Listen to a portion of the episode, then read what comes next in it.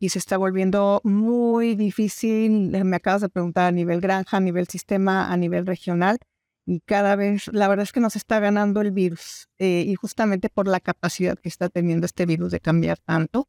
Entonces lo veo muy difícil desde mi punto de vista mientras no tengamos una vacuna que sea capaz de realmente crear una inmunidad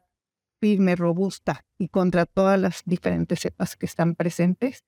Eh, no estoy pidiendo que sea contra las, los dos eh, diferentes tipos, el europeo y el americano, como que podamos tener uno para el europeo y uno para el americano, pero creo que hemos desarrollado un montón de diferentes estrategias, así un acercamiento global, como lo, le llamo yo, pero definitivamente este virus en específico, si no tenemos una vacuna que logre una inmunidad perfecta, yo no veo ninguna manera en que lo vayamos a poder controlar.